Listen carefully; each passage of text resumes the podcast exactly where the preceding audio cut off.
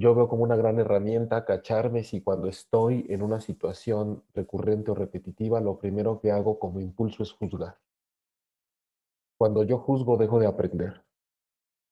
Si yo empiezo a ser más observador y mejor escuchante con lo que está sucediendo, me voy a dar cuenta que antes que cualquier otra cosa, ante lo que se repite, yo tiendo a defenderme. Entonces necesitamos bajar la guardia en ese sentido, practicar la, la, escucha y la observación, más allá de, de las etiquetas, algo que yo he notado que le cuesta mucho trabajo a la gente es aprender a describir. Bienvenidas y bienvenidos al podcast Sanando con Armonía. Yo soy Natalia Becerra y en este espacio busco ayudarte en este viaje para que hagas consciente que el bienestar está en tus manos. Mi invitación es que te conozcas, te escuches, te entiendas, te cuides y te centres en ti mediante reflexiones, enseñanzas y actividades que enriquezcan tu alma y tu vida. Me encantaría que pienses en este podcast como tu ratito semanal para despejarte del día y reconectar contigo. Y si quieres más, ingresa a mi Instagram Sanando con Armonía. Ahí encontrarás más información que te pueda aportar en tu camino. Hola a todos y todas, ¿cómo están? Como siempre, confío que están muy bien. Oye, tengo que hacerles una confesión. Me encanta tener este espacio donde converso con invitados de distintas disciplinas del desarrollo humano y además que sean de otros países. Creo que ha sido muy nutritivo para mí, para ellos y para todos los que nos escuchan. Y hoy vamos a conversar con un terapeuta transpersonal que vive en México. Él es Jaime Lugo y trabaja con una mirada más bien holística basada principalmente en la resignificación de las experiencias emocionales que dan lugar al inconsciente, a nuestra alma, a la comunicación, a la espiritualidad y a la relación entre nuestro, nuestro cuerpo y nuestra psiqui.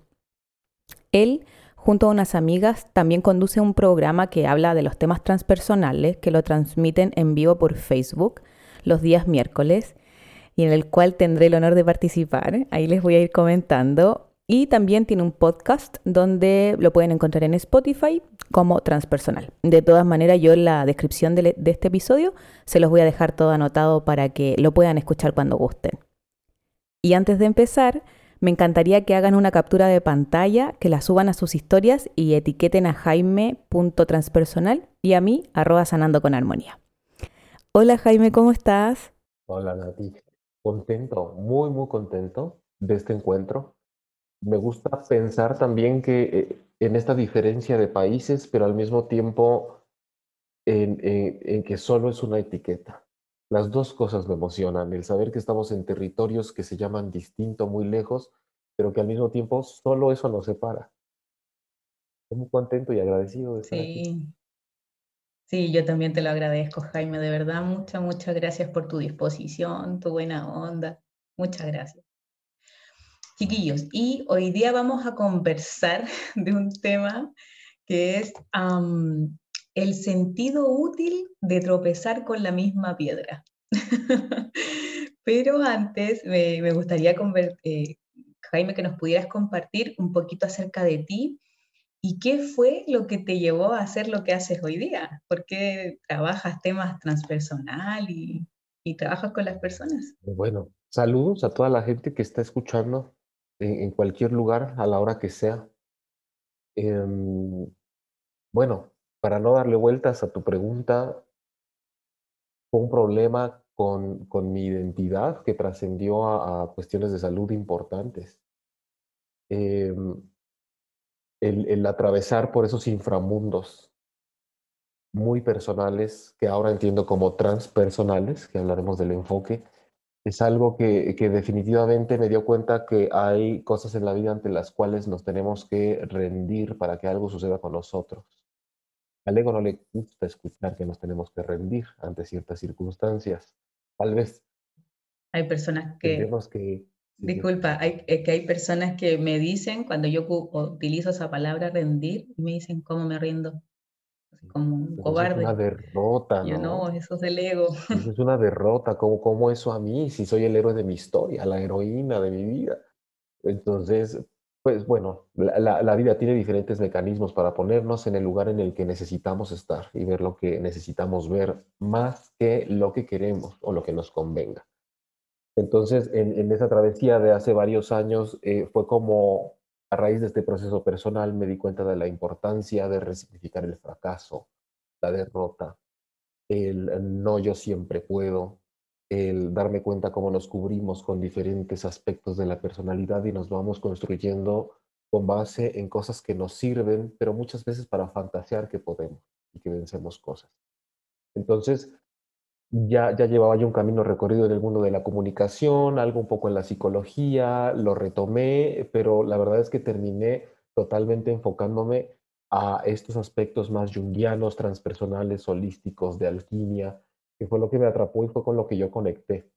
Eh, yo estaba buscando desde mucho tiempo cómo formarme en algo que hiciera sentido con lo que yo había vivido y me había dado cuenta que a la gente le hacía sufrir.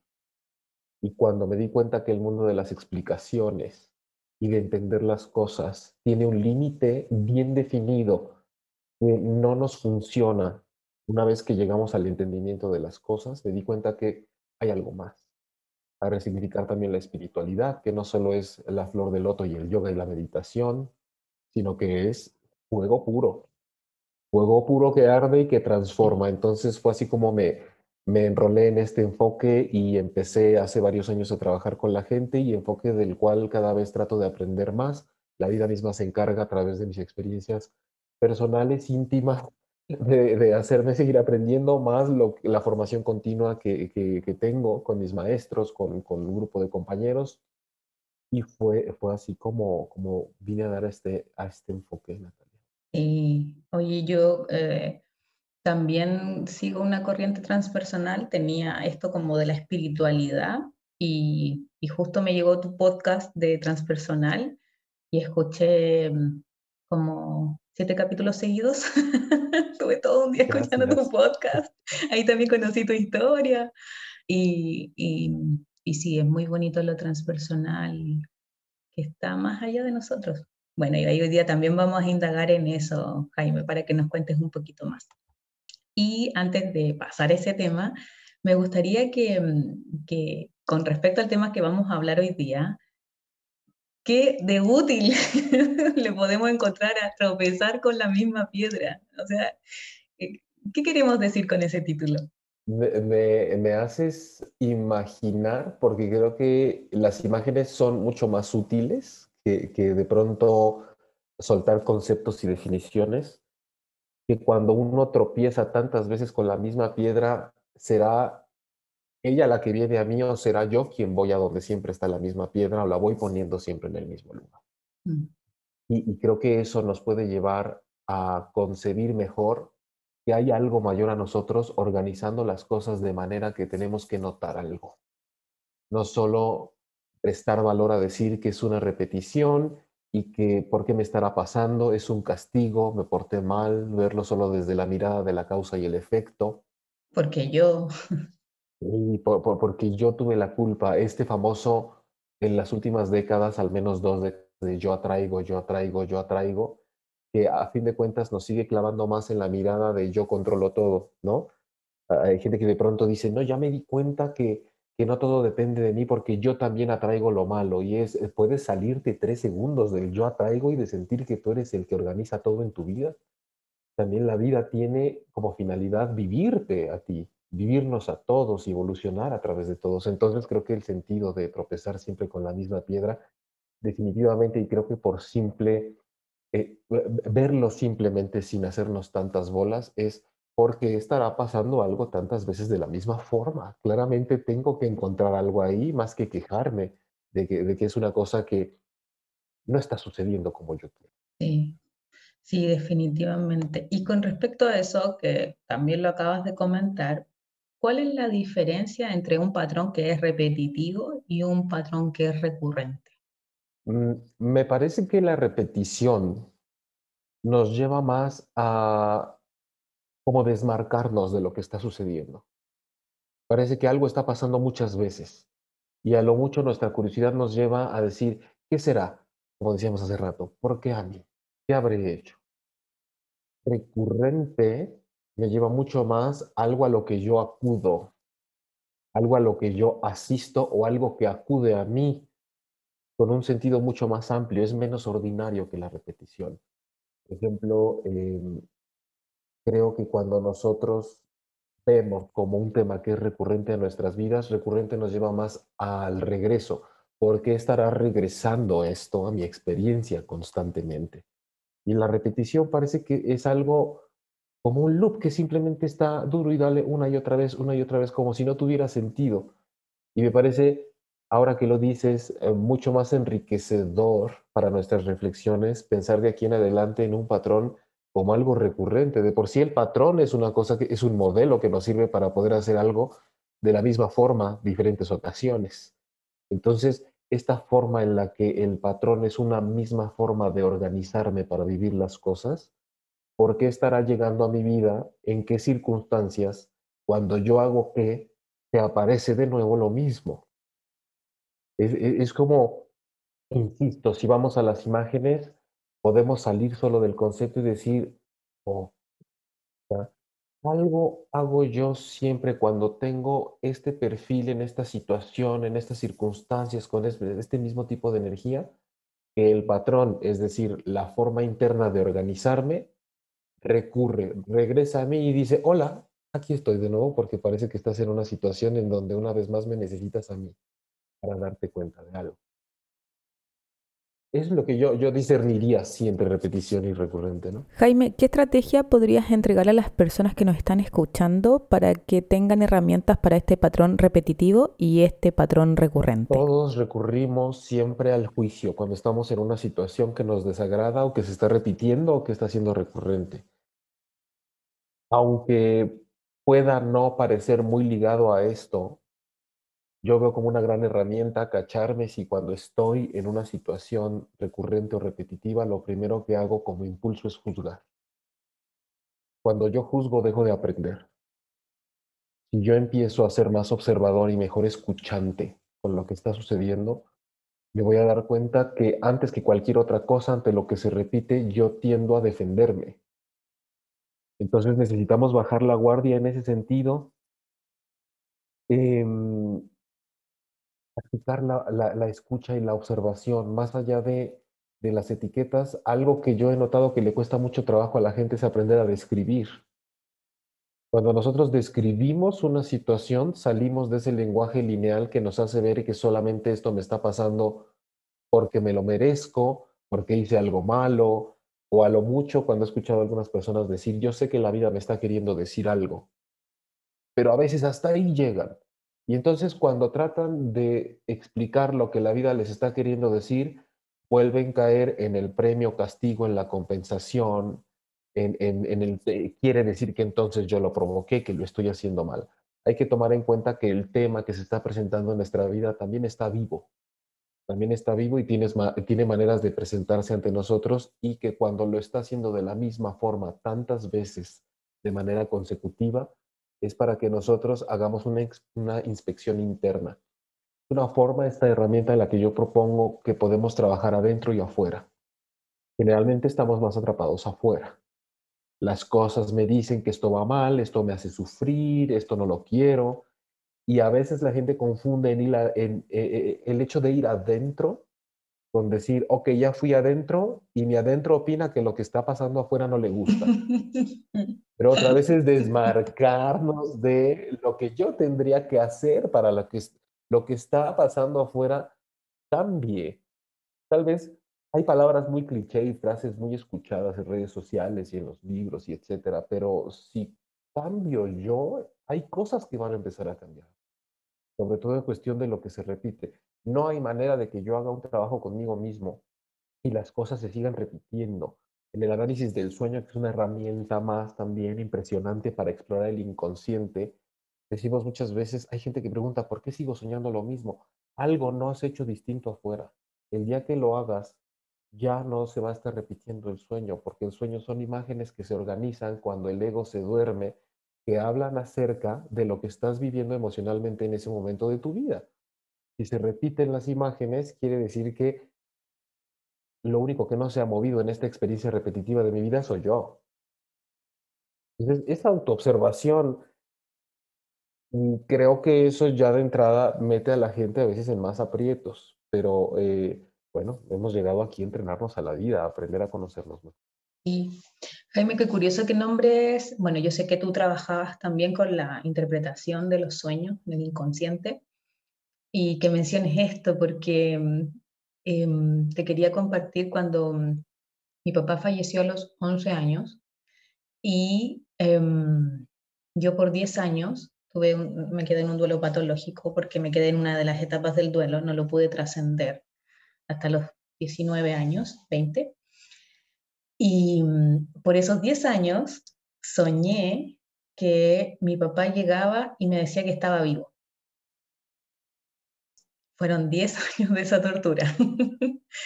y yo despertaba mal, descompensada. O sea, yo rabia, odio, le gritaba en el sueño que era un mentiroso. Y, eran distintas razones. Me fui porque caí preso, me fui porque me fui de viaje, me fui porque tenía otra familia. Eran miles de razones, pero volvía vivo. Y eso era lo que yo entraba en cólera. Y cuando, claro, cambié yo ah, y me hice cargo de, mi historia, me empecé a hacer cargo porque todavía lo sigo haciendo, el sueño cambió. Y me acuerdo que, eh, esa noche soñé que mi papá llegaba vivo y me explicaba que se había ido por X razón y yo lo miraba y yo quería escucharlo. Me daba el tiempo de escuchar cuál había, qué había pasado. Le dije que lo echaba de menos, que, mm, me hizo mucha falta, que todavía, claro que ya estaba grande, eh, lo seguía necesitando a mi papá, eh, porque era mi papá. Y impresionante cómo, claro, los sueños son una, nos van indicando lo que está pasando adentro.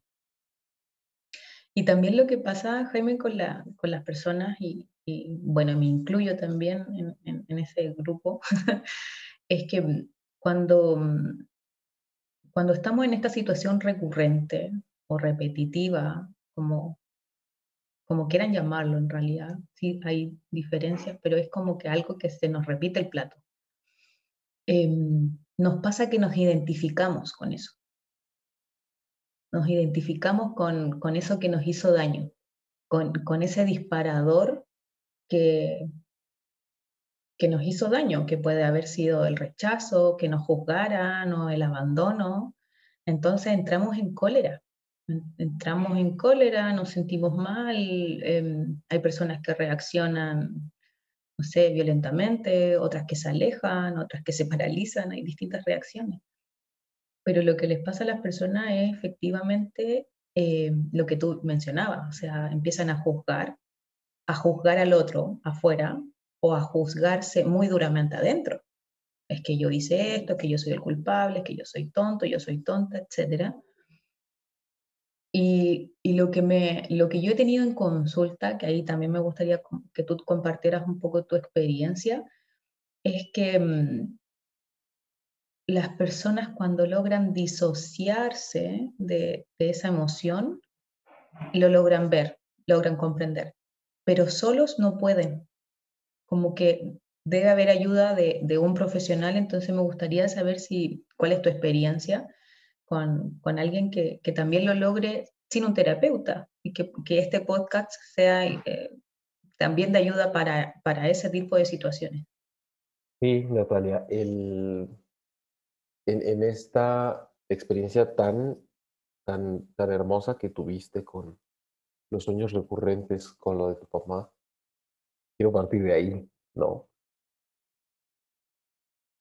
¿Cómo notamos que algo se repite, pero no notamos cómo nos repetimos nosotros? Tal vez sin decir por qué, cuál sucede primero que después pasa la otra, pero solo vemos que una cosa se repite en mi vida y no veo cómo me estoy repitiendo yo ante la misma postura interna, ante eso que estoy viviendo o estoy viendo. Y el día que me abro, la situación tiene más cosas que mostrarme. Es decir, si yo me abro, eso que se repite me dice, tengo información para ti, gracias por esta vez abrir un poco más de espacio para que te des esa información y no puedas notar. Y sí, efectivamente, yo, yo lo, lo veo como el tema de la desidentificación. Alguna vez, una, hace poco, una consultante me decía, es que yo he ido psiquiatras, neurólogos y psicoanálisis y muchas cosas y tengo un problema de despersonalización. Entonces dije, yo, yo no trabajo en la parte clínica, pero de entrada como término me parece interesantísimo que estés en un proceso de despersonalización, porque creo que estás abandonando estructuras que no te sirven y que han caducado. Y que claro, es como quedarse colgando de un fierro y no saber a dónde vas a ir a dar cuando tu personalidad ya no te alcanza para lo que estás viviendo.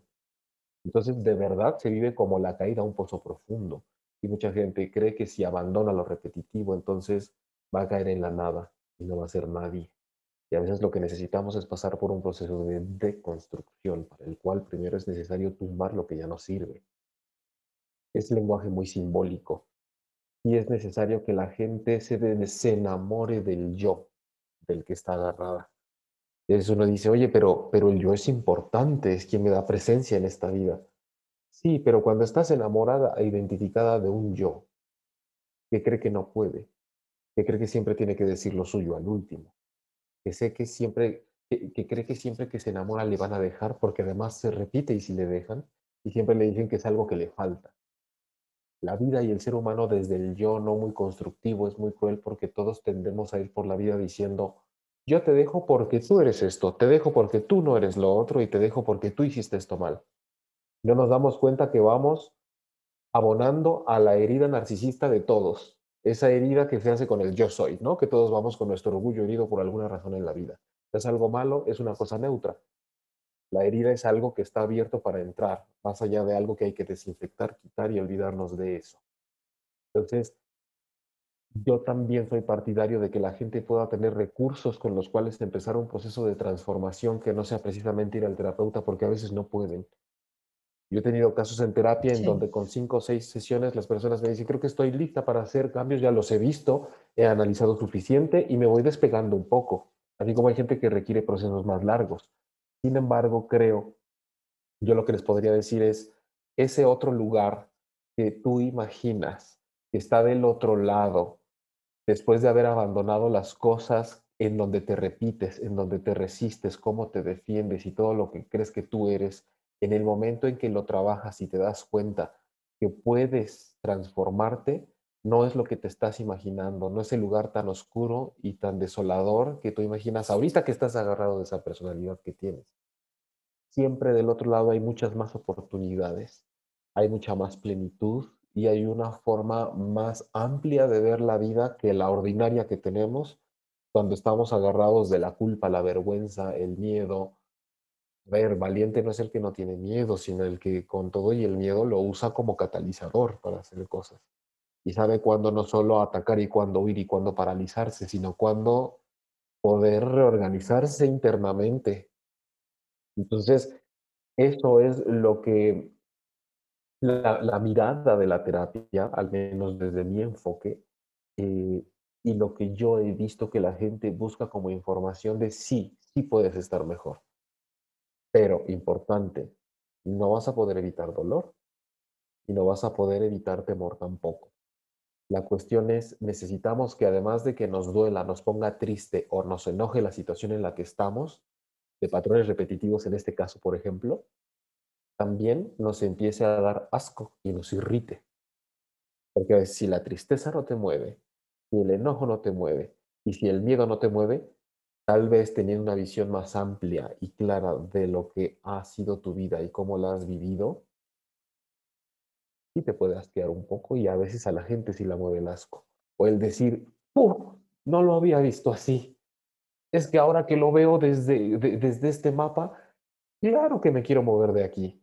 Eso sí me motiva, más que motivarme a dónde pueda yo llegar para ser mejor, porque honestamente la gente a veces no tenemos una idea de cómo queremos ser ni a dónde queremos llegar. Pero lo que sí nos puede motivar es decir, sé que dónde, cómo estoy, ya no quiero. Y para tener suficiente motivación de cómo es, en dónde estoy para moverme, necesito ver claramente, más que 360.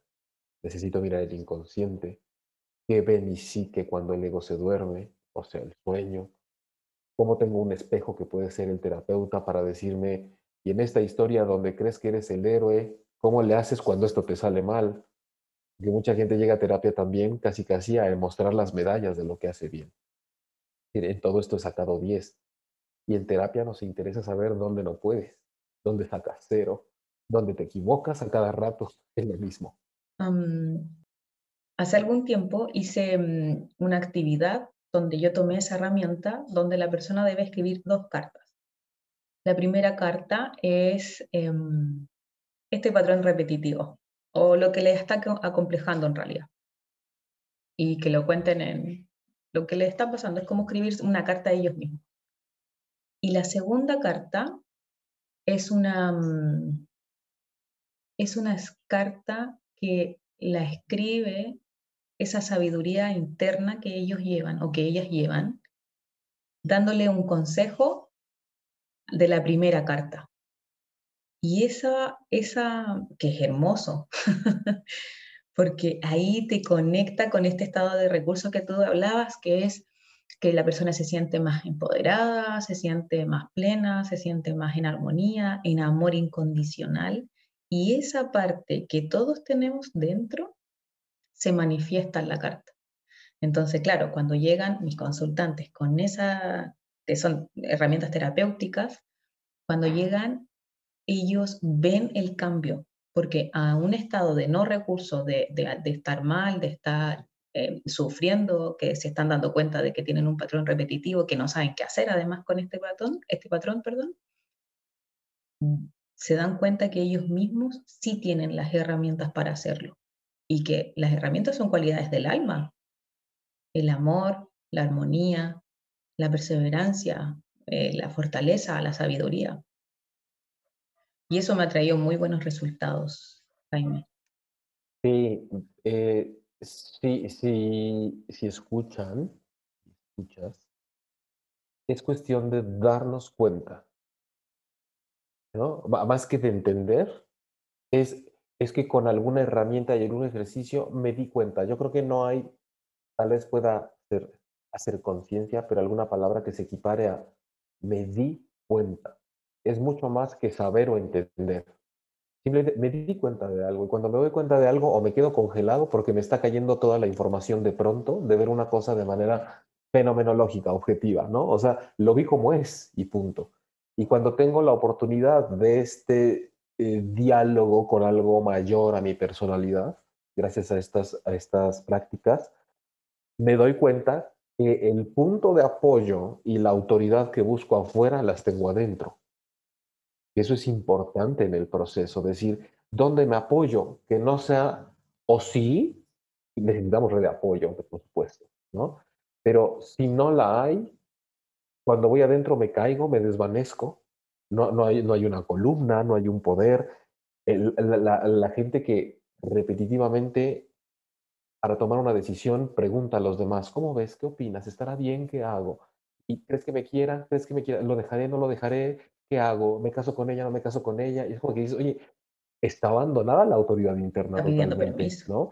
Tenemos que tener herramientas para saber que el módulo de policía interno está abandonado. Ahí no hay nadie, nadie se ha sentado desde hace mucho tiempo. Pero, y yo también recomiendo eh, un poquito más como trabajando con la resistencia o la defensa que surge en el momento crítico. Llevar un registro de cuando algo está siendo recurrente o repetitivo que me hace repetirme, registrar qué palabras mm. qué actitudes, qué energía, qué discurso, qué actitud fuera y qué hizo mi cuerpo con eso. Porque a mí me parece importante hablar de mi cuerpo como qué hizo mi cuerpo, no qué hice yo. Mm. Porque de pronto, es, después de ciertas palabras, cierta actitud y cierta energía externa, resulta que hasta después, si es que te interesa, te das cuenta que tenías las nalgas apretadas cuando te lo dijeron. La espalda, la espalda tensa, las nalgas apretadas, los dientes chuecos y, un hombro más arriba que otro. Y la temperatura arriba.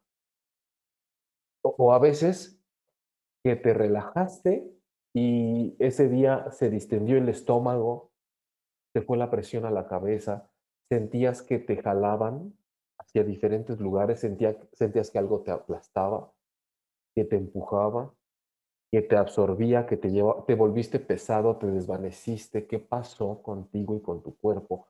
Cuando, ¿quién dijo qué y cómo? Creo que eso sí lo podemos hacer fácilmente a pesar de que ah, sabemos que hay situaciones en donde nos arrolla y nos atropella y nos revuelca la situación. Podemos ir perfectamente bien al teléfono o a la libreta y decir, hoy me volvieron a rechazar de esta forma, con estas palabras, y se volvió a apretar esto y yo reaccioné de esta manera. Entonces podemos llevar un registro también muy claro ahí de qué me pasa cuando qué cosa se repite y qué hace que yo también me repita en esa situación. Qué buen ejercicio. Qué bueno para llevar el registro de, qué es efectivamente lo que lo que se activa y qué pasa dentro de mí, en mi cuerpo, mis emociones, que hacen que yo repita una determinada conducta. Muchas gracias, Jaime. Jaime, también me gustaría, eh, bueno, ahora sí que, nos compartieras un poco de tu metodología de trabajo. Yo, es una herramienta súper nueva la de los sueños, entonces me gustaría también que profundizaras en eso y las herramientas que utilizas. Sí, bueno, el, lo de los sueños realmente es una técnica que junto con, con un grupo que tenemos, hacemos reuniones recurrentes cada mes. dos meses, eh, una reunión de un grupo terapéutico semanal al cual son libres de integrarse las personas interesadas, aunque hay un grupo también que está desde el inicio. Es una actividad que inició con la pandemia. Entonces nos, nos juntamos un grupo de exploradores para la gente que, que, quería aprender a conocerse mejor a través de lo que ve cuando se duerme. Es una técnica que también es muy útil en terapia, no es que, es una técnica, es algo que, a, lo que yo recurro cuando veo que se presta la ocasión, pero en general el enfoque de la terapia que es transpersonal y que es holística y que es alternativa a la parte clínica y la psicoterapia tradicional, yo lo describiría desde la alquimia. E, e, esto que nos habla del arte de la transformación y de la química, la cocina y de cómo las cosas se convierten. Y cuando una persona llega a un proceso terapéutico con el enfoque que yo trabajo, es como si estuviera entrando a la vasija dentro de la cual se va a transformar y un horno, por ejemplo. Todo lo que necesita pasar por un periodo de crisis para transformarse, necesita un contenedor dentro del cual sucedan las cosas. Y el contenedor lo hace el terapeuta o el espacio, que es el consultorio, o el encuentro que estamos teniendo en línea. Pero necesita saber que algo va a contener esa crisis que te va a deformar y que te va incluso a modificar químicamente.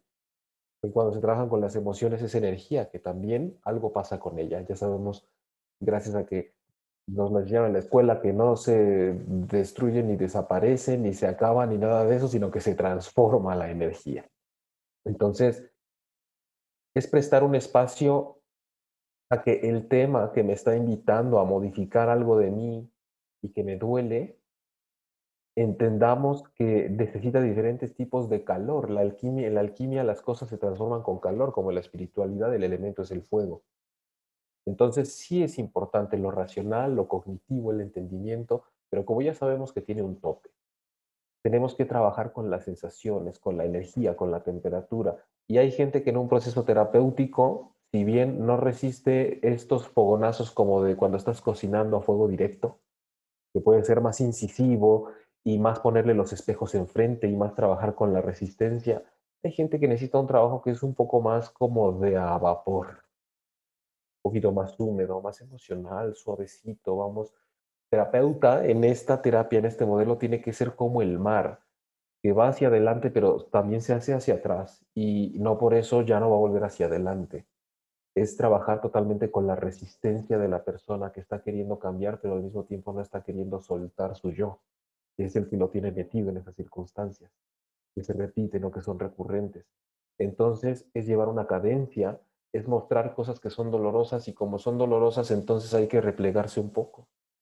Y después hay que saber regresar, porque estamos mostrando a la gente las cosas que no quiere ver o de las cuales está, sin darse cuenta, no dispuesta a negociar y dicen, quiero que cambie mi vida, ya no quiero sentir esto, pero no te metas con la construcción de mi personalidad, por ejemplo. Entonces es una paradoja impresionante. La paradoja es fundamental en el trabajo terapéutico de este modelo transpersonal. Porque el ser humano sufre mucho por vivirlo como contradicción. ¿Por qué pasa esto mientras yo quiero lo otro y hago una cosa y pasa otra? La paradoja lo transforma todo. Qué curioso que cuando me pasa esto, entonces sucede esto. Qué curioso que mientras más feliz quiero ser y vivir en amor, las parejas más me engañan. No contradictorio, paradójico.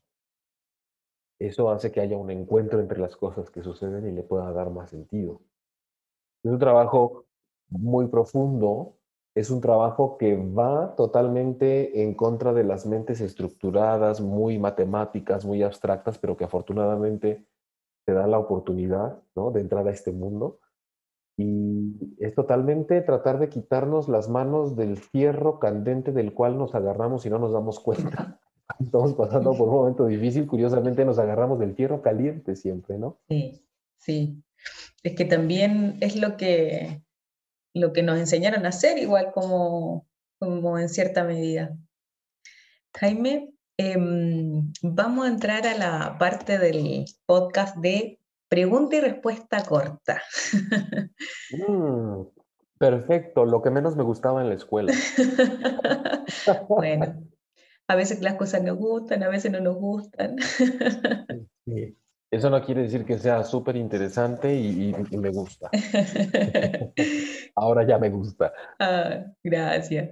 Jaime, ¿qué libro em, nos puedes recomendar que te ayudó a expandir tu mirada? Em, más o menos los he estado leyendo por la misma época. Si me da permiso a la maestra, voy a decir dos. Uno es... Y lo que quiera, todo lo que quiera. El, el, héroe de las mil caras es uno de Joseph Campbell. Y es mucho hablar acerca de este trabajo arquetípico del héroe con el que vamos por la vida y usando mil caras, mil máscaras. Y, y no sé si logrando precisamente lo que queramos, pero así vamos por la vida. Y el otro es Cosmos y Psique de, de Richard Tarnas, que es un profesor de filosofía y psicología en un instituto estadounidense que está muy enfocado y muy especializado y bien informado acerca del fenómeno de la astrología, el ámbito transpersonal, la psicología y la conducta. Porque incluso en el libro menciona varios trabajos en donde se ha usado la, eh, el instrumento estadístico para que ellos dicen que quieren medir todo, no hay pruebas y todo eso, que se estudiaron durante varios años la conducta y la personalidad de diferentes personalidades ligadas al momento de vida en que nacieron y cómo estaba alineado el universo. Una mirada interesante. más allá de la controversia entre que sí es la astrología y que sí creo y no creo. Es interesante per se porque da mucha información súper útil y nueva para este mundo de cosmos. Muchas gracias. ¿Qué frase te acompaña diariamente? es que la transformación, transformarme, es convertirme en aquello que realmente soy. Como una mm. combinación ahí entre lo junguiano y el James Hillman y, todo este enfoque que me gusta porque la gente cree que transformarse es ser otra persona y es ir a lo que realmente soy y olvidarme de bobadas con distraerme de que yo soy esto ni modo, y se aguantan. Y, no, estamos en la ilusión. Realmente transformarnos es quitar impurezas, como se dice en la alquimia, quitar impurezas para ver lo que es. Oye, Jaime, voy a hacer un paréntesis en este lado del episodio del podcast, porque todos los invitados, todos, todos nombran que em, la búsqueda es del quién soy yo. Y tú también lo nombraste, de la importancia. Sí, es, que, creo que, que, vivimos en una fantasía muy grande cuando hablamos de quiénes somos. Mm. Y, puede ser muy, muy motivador pensar que lo que estamos haciendo realmente es un viaje interior, ¿no? Más que una búsqueda que me diga quién soy gracias a que conseguí, cómo me ven, mm. qué tengo. Sí, es que justamente el marketing o la publicidad hace que busquemos el soy en lo que tenemos o lo que llevamos puesto, en, nuestros bienes. Y ahí, ahí, no, ahí no es, chiquillo, por si acaso, ahí no es. Se siente bien, pero Sí. Ahí no es. O sea, igual si tengo un Ferrari, ah, no, mentira, no me gustan los Ferrari. Exacto. Pero, pero como en todos los aspectos de la vida, ¿quién lo conduce? Va a ser lo importante. ¿no? Sí, definitivamente. Jaime, ¿cuál es la filosofía de tu metodología de trabajo? Mm, no, no decirle a la gente lo que tiene que hacer. Acompañarlos a que descubran qué y cómo hacerlo. Eh, tal vez eso puede desilusionar a mucha gente, pero sí hay que cacharnos cuando queremos que nos digan cómo estar mejor. Podríamos estar arrastrando un patrón repetitivo de que si me quejo de que toda la gente me quiere manipular y voy a dar con un terapeuta al cual le exijo que me diga qué tengo que hacer. Ahí tampoco es chiquillo, por si acaso. si un psicólogo, un, un terapeuta les dice lo que tiene que hacer, ahí no es. no, la gracia de los terapeutas efectivamente es que la persona conecte con quien es para que de ella salga eso que necesita. Sí, ahora es, eh, quiere decir que el otro lado es muy amplio. ¿eh? O sea, el decir que la visión, la filosofía no es esta, al hablar de la que no es, es porque se abre un mar infinito de lo que sí es. El, el mm. reencuentro con lo que realmente somos es algo mucho más enriquecedor, profundo, desconocido y por desconocido temeroso, pero acuérdense que les digo que siempre del otro lado es, no es como ustedes creían, es mejor. Es mejor, sí, es maravilloso, comparto contigo. Jaime, ¿y qué película nos puedes recomendar que mm, nos acerca a lo que hablamos hoy día o que también pueda expandir nuestro desarrollo de conciencia? Mira, a mí me gusta el cine de terror. Ay, no me gusta. Pero hoy, no, pero hoy no tengo una recomendación de ese tipo, aunque he encontrado muchas metáforas en las historias de terror. Em, yo voy a contestar tu pregunta como debe ser, aunque hiciste que me acordara de una película que vi en los 90, peruana, que se llama Los Caídos del Cielo. Y dentro de varias historias que maneja, como ejemplo, me gusta porque maneja la paradoja tal cual. En una de las historias es una pareja de tercera edad que en su afán por tener un mausoleo muy lujoso de mármol para cuando los dos mueran, se quedan prácticamente sin nada. Entonces, no saben cuánto más van a vivir. No sabemos si van a vivir 5, 10, 2 años, 20, pero todo lo que queda de vida terrenal lo pasan en unas condiciones tan precarias y casi sin nada, padeciendo, pero felices porque al final tienen el mausoleo en donde van a reposar cuando su vida física termine. Entonces, mm. las historias van por ahí. Em, desde entonces no la he vuelto a ver, pero siempre la he tenido en la cabeza. Y en las historias de terror encuentro mucha información que entiendo que es difícil de notar que nos sirva en estos casos, pero siempre en estas historias donde se maneja la posesión y el espíritu y tal cual, he encontrado que cuando tenemos una persona enfrente que de pronto te dice que quiere que algo le deje de pasar en la vida, pero cuando la llevas a notar cosas, voltea y te dice, con eso no te metas, parece como que dices, ya con quién estoy hablando. Aquí hay mínimo tres, la que sufre, la que quiere que yo le ayude, la que quiere que yo le diga lo que tiene que hacer, pero después la que voltea, gruñe y te dice, no te metas en esta parte donde acabas mm, Cuidado, puede salir herido. Cuidado, cuidado porque aquí sale el exorcista y me va a dar vueltas la cabeza y cuando creas que ya todo se acabó y te digo, ay, gracias por ayudarme, entramos a otro tema y vuelve a decirte, ah, aquí no te metes. Ah. Entonces, cambios de voz, de actitud, de temperatura, de energía. Por eso cuando veo estas historias digo, ¿cómo, cómo no va a ser difícil teniendo tantas máscaras y tantas personas adentro? Y mi ser en lo profundo esperando a que yo me abra paso para poder conocerle. Entonces es por eso que he, visto esta similitud también en este género, pero sí, Los Caídos del Cielo, peruana de los 90, me parece una historia muy linda y muy interesante. Muchas gracias, muchas gracias. Oye, Jaime, bueno, de nuevo, muchas gracias. Muchas gracias por tu tiempo, por tu disponibilidad, por toda la información que nos entregaste. De verdad, estoy muy contenta de haberte tenido en el podcast. Yo estoy muy contento de que nos hayamos conocido, de que, de que hayas tomado iniciativa y hayas aparecido para dar paso a este encuentro. Eres bienvenida a mi vida, yo me he sentido bienvenido a tu espacio. a tu experiencia y espero que no sea la última, espero que encontremos formas novedosas de encontrarnos, eh, valga la redundancia.